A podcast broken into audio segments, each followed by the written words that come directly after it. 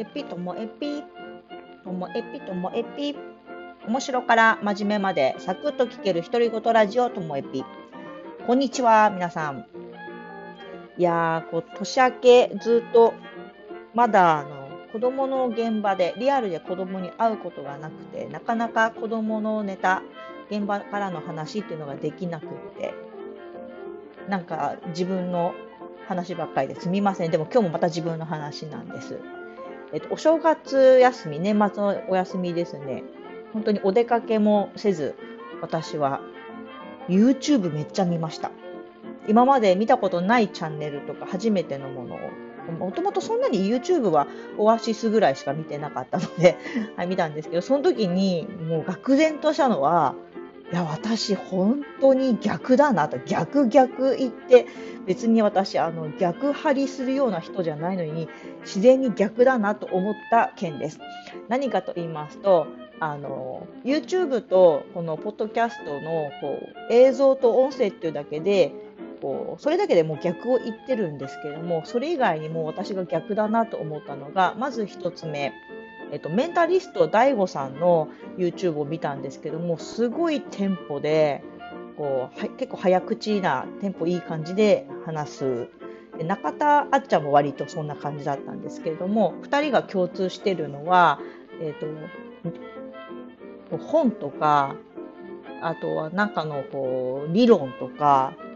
調査とか、そういうものをこうダイジェストで伝えてくれたりするんですけど、私のこのともえぴは、もうそういうのよりも、とにかくこう自分が日々感じたこととか、体験したことということで、こう実践なのか理論なのかっていうので、まあ、逆だなと思ってでもそういうこう本を自分で読むよりも頭の切れる方にまとめてもらったのを聞く方がいいっていうのは分かる気もするんですよね。じゃあ私のともえびを聞いてくれる方は？私のこんな体験でいいのかなって迷う気持ちもまああるんですけどもでもそそういう方たちが全てではないのできっと楽しんでくれてるお友達やまだ見ぬお友達もいらっしゃるのかななんて思いました。それとですねあのカジサックあまり見たことなかったですけど見て彼が話してる内容とかあの千原ジュニアさんとこうやってるのを見たんですけどもそしたらその YouTube は自分が頑張っているところをあのすごい見せて応援してもらえるようにしないと増えないって梶作言っててでも千原ジュニアさんはやそうじゃなくって自分はこうすごくそこに至るまではめっちゃ打ち合わせもするし想定もするし準備もするけどもでもいやー軽くやってますみたいな感じの方が自分なんだっていうこう話だったんです私どっちかというとジュニアさん派だなと思ったんです。私ってこんなに頑張ってます。皆さん応援してくださいとかっていうのが苦手なんですよね。本当に逆だなって思ったんです。だからこう今いいとされているとか流行っているとかこう時代に乗ってる感のある方たちとは本当に逆で自分がこうしようと思ったことをやってきたら今のこういう形で続けてるんですけども皆さんだから気をつけてください私がもしもですねめっちゃ早口でめっちゃこういい話理論に基づいたとか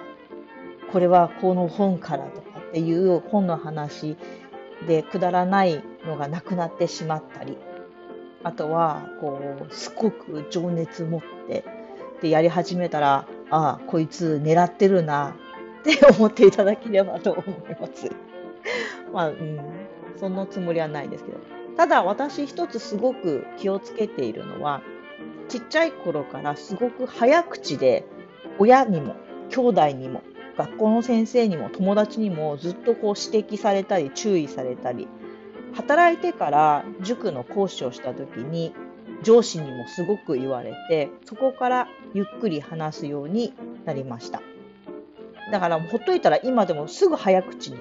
なってしまって時々ともえぴを聞き返すと早口になってる部分がやっぱりあって聞きにくいなって思ってるのでこの実はゆっくり喋ってるっていうのは逆にこう狙っている部分でもあったりします。